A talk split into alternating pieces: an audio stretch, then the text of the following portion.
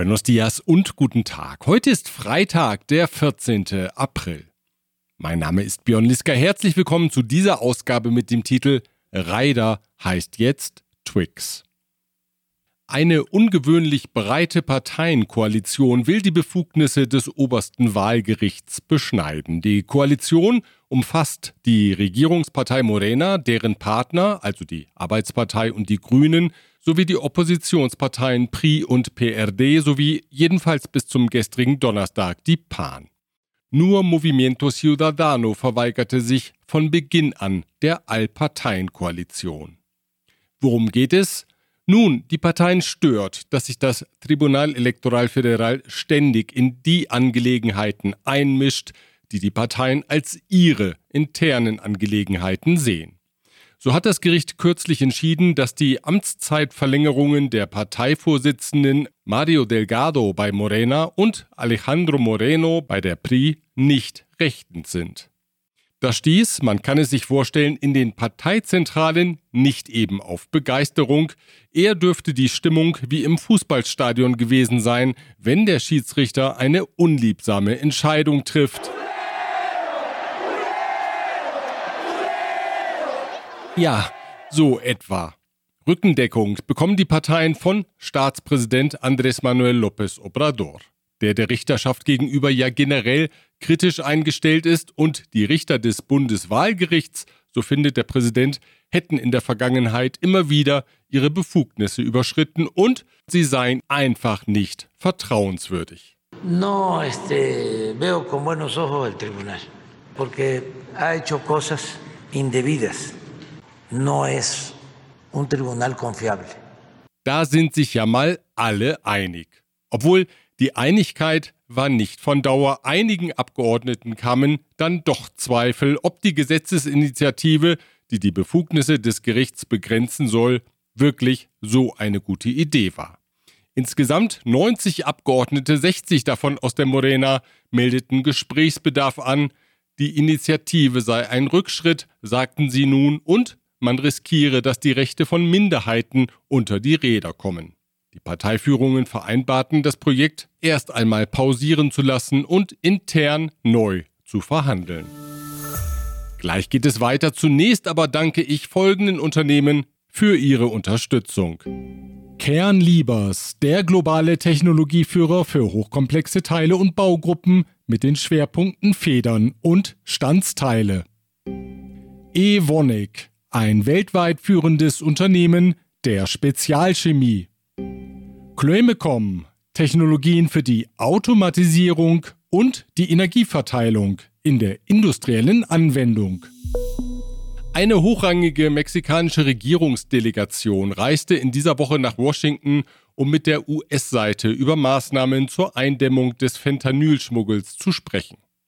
Das synthetisch hergestellte Schmerzmittel macht immer mehr US-Amerikaner abhängig und verursacht Tausende von Todesfällen. Mexiko hat sich bei dem Treffen verpflichtet, die Einfuhr der Ausgangsstoffe besser zu kontrollieren und so die Produktion von Fentanyl im Land zu reduzieren. Zudem soll eine Sondereinheit der Staatsanwaltschaft zur Bekämpfung synthetischer Drogen eingerichtet werden. Ein anderes Thema war der Waffenschmuggel. So wurde vereinbart, eine bilaterale Spezialeinheit ins Leben zu rufen, die an neuralgischen Grenzpunkten den Schmuggel von Waffen aus den USA nach Mexiko verhindern soll. Die Untersuchungshaft dauert in Mexiko häufig sehr lange. Im Falle von Daniel Garcia und Reyes Alpisa Ortiz dauerte sie 17 Jahre. So lange saßen die beiden Männer ohne Urteil im Gefängnis. Ihnen wurde vorgeworfen, 2002 im Bundesstaat Mexiko eine Pan-Politikerin ermordet zu haben. Die beiden Männer sagen, sie seien im Gefängnis wiederholt gefoltert worden, um Geständnisse zu erzwingen. 17 Jahre nach der Tat, also 2019, waren sie mit einer elektronischen Fußfessel in den Hausarrest entlassen worden. 2022 wurde dann jeder von ihnen zu einer Haftstrafe von 35 Jahren verurteilt. Doch der amerikanische Gerichtshof für Menschenrechte mit Sitz in San Jose hat die Festnahme und den Prozess gegen die beiden Männer jetzt als völlig willkürlich und von Ungereimtheiten begleitet bezeichnet. Ihre Menschenrechte seien klar verletzt worden. Das Gericht in Costa Rica urteilte, der mexikanische Staat müsse jedem von ihnen 100.000 Dollar zahlen. Zudem müsse Mexiko sein System der Untersuchungshaft völlig neu aufstellen. Innenminister Adán Augusto López wollte sich zu dem Urteil nicht äußern, er sagte lediglich, man werde es analysieren. Mexikos Sicherheitsbehörden setzen weiterhin die umstrittene Abhörtechnik des israelischen Anbieters Pegasus ein. Bei der Vorgängerregierung war der Einsatz dieser Technik, bei der Privathandys überwacht werden, auf große Kritik gestoßen. Das Online-Portal Animal Politico berichtete nun, der Menschenrechtsaktivist Raimundo Ramos sei mit Pegasus-Technik ausspioniert worden. Präsident López Obrador bestätigte die Information, zog aber die Integrität des Menschenrechtsaktivisten in Zweifel. Es gebe Gerüchte, wonach der Mann Verbindungen zu Narkokartellen habe, sagte der Präsident, ohne weitere Details zu nennen. In Zweifel zog der Präsident auch die Integrität des Nachrichtenportals Animal Politico, das den Fall aufgedeckt hatte. Animal Politico habe Geld von der Vorgängerregierung bekommen und sei schon allein deshalb seiner Regierung gegenüber kritisch eingestellt. López Obrador ergänzte, seine Regierung spioniere keine Gegner aus. Nosotros no espiamos a nadie. Was es aber durchaus gebe, sei intelligente Aufklärungsarbeit. Sí, hay inteligencia, porque si no, imagínense.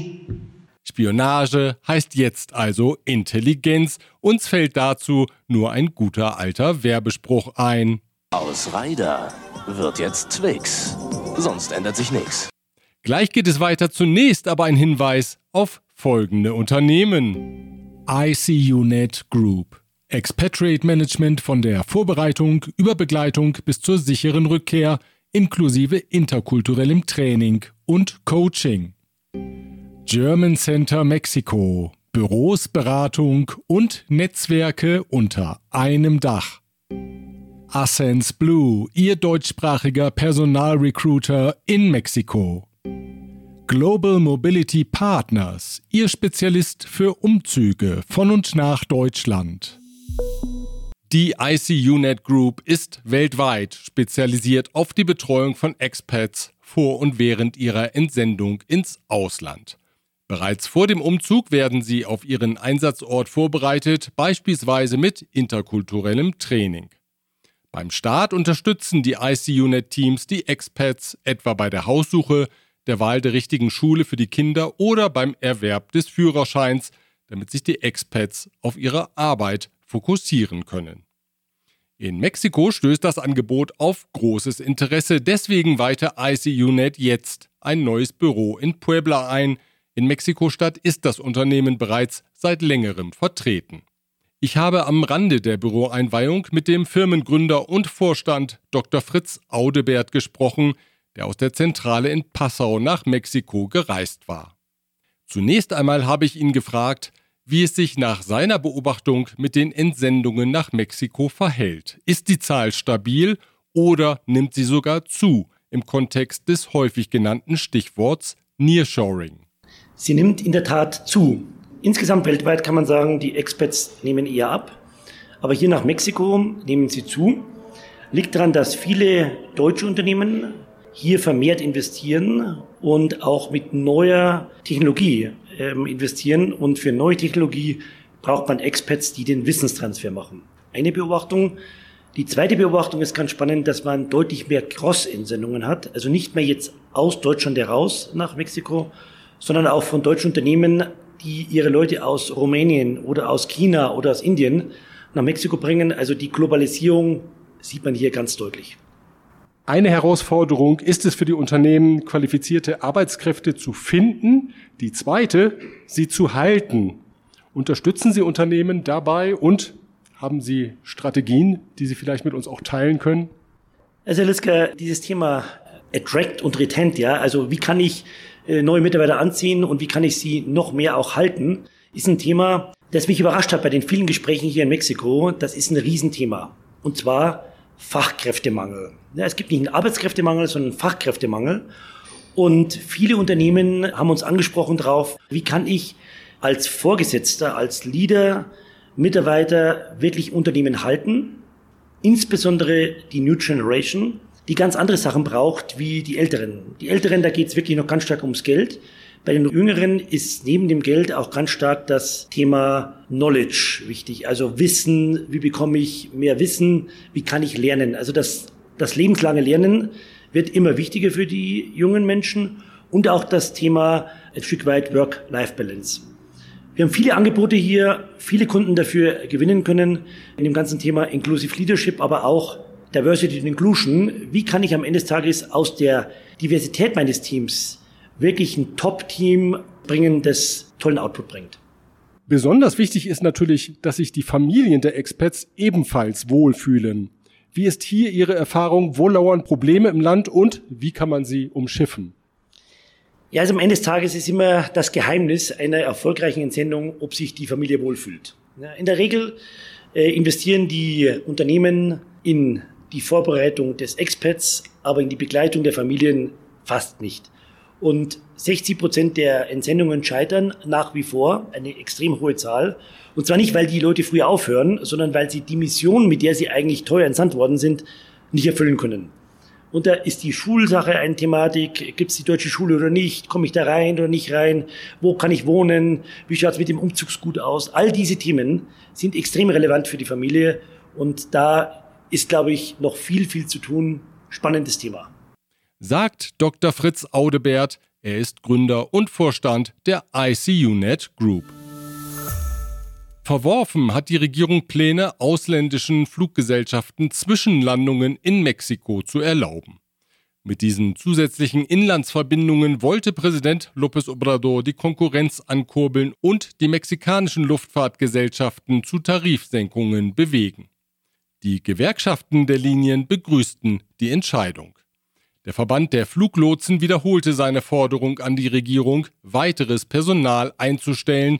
Die Austeritätspolitik führe dazu, dass die Lotsen an der Belastungsgrenze arbeiten, sagte der Vorsitzende des Fluglotsenverbandes Sinacta, José Alfredo Covarrubias.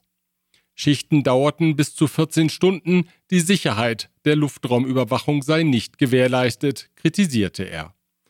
Derzeit sind nach Angaben des Verbandes landesweit 1000 Fluglotsen an 60 Flughäfen und in vier Kontrollzentren tätig. Die Einstellung weiterer 500 Kollegen sei nötig, um das Arbeitspensum zu normalisieren.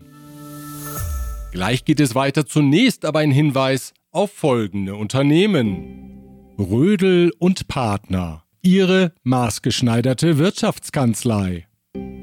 Protektion Dynamica Ihr deutschsprachiger Versicherungsmakler mit internationaler Erfahrung, seit 67 Jahren vertrauensvoll an der Seite von Privat- und Firmenkunden. Von Wobesser Isiera, Ihre Anwaltskanzlei mit einem spezialisierten German Desk. Die Regierung will die Konzessionen der Minenbetreiber von derzeit 50 auf künftig 15 Jahre verkürzen. Zudem sollen Konzessionen in Zukunft nur dann vergeben werden, wenn es in der Region ausreichend Wasser gibt. Das sieht eine Gesetzesinitiative vor. Der Pkw-Export legte im ersten Quartal im Vergleich zum Vorjahr um fast 9% zu. 741.000 Autos aus mexikanischer Fertigung gingen ins Ausland, so das Statistikamt INECHI. Insgesamt rollten 922.000 Autos von den Bändern. Allerdings liegen beide Werte noch immer unter den Zahlen von 2019. Die Industrie hat sich somit von den Auswirkungen der Covid-Pandemie noch nicht völlig erholt. Einen Erdbebenprobealarm wird es in Teilen des Landes am nächsten Mittwoch, dem 19. April, geben. Um 11 Uhr vormittags sollen die Sirenen ertönen, anschließend werden öffentliche Gebäude, Büros und Produktionsstätten evakuiert. Zum Abschluss habe ich zwei Tipps für neue Ausstellungsräume in Mexiko-Stadt, und zwar ganz besondere. Wir beginnen mit dem Literaten Octavio Paz, der Ende März 109 Jahre alt geworden wäre. Pünktlich zu diesem imaginären Festtag wurde die Casa María José y Octavio Paz eingeweiht. Eine Casona aus dem 18. Jahrhundert, die jetzt Dokumente, Fotografien, Möbel und Kunstwerke aus dem Nachlass von Octavio Paz und seiner Frau Marie-José beherbergt. Octavio Paz, dem 1990 der Literaturnobelpreis verliehen worden war, starb im Jahre 1998. Seine Frau, die Französin Marie-José Tramini, verstarb 2018. Weil sie kein Testament hinterließ, folgte ein juristischer Streit um das Erbe, schließlich wurde es der Hauptstadtverwaltung zugeschlagen. Die erkor daraufhin das Haus in der Colonia Tacuba, das zuvor bereits als Kultur- und Ausstellungszentrum gedient hatte, als neue Bleibe für die Sammlung aus. Weiter südlich, nämlich in Coyoacán, finden Sie das Haus, in dem der berühmte Fotograf Manuel Álvarez Bravo die letzten vier Jahrzehnte seines Lebens verbrachte, bis er hier im Jahr 2002 starb. Wer sehen möchte, wie der Fotograf lebte und arbeitete, der kann das jetzt tun, denn Aurelia Alvarez, Tochter des Fotografen, macht das Haus und Studio fortan öffentlich zugänglich. In beiden Fällen ist für einen Besuch der Häuser eine Anmeldung per E-Mail nötig. Die Mailadressen finden Sie auf mexikopodcast.info. Und vormerken möchten Sie sich vielleicht schon den 28. April. Dann nämlich spielt abends die Motomami gratis und für alle auf dem Zocalo der Hauptstadt. Moto wer? fragen Sie sich jetzt vielleicht. Na, die spanische Sängerin Rosalia meine ich, eine der aktuellen spanischsprachigen Weltstars mit einer Musik, die, na, wie das eben so ist bei Musik, Geschmackssache ist.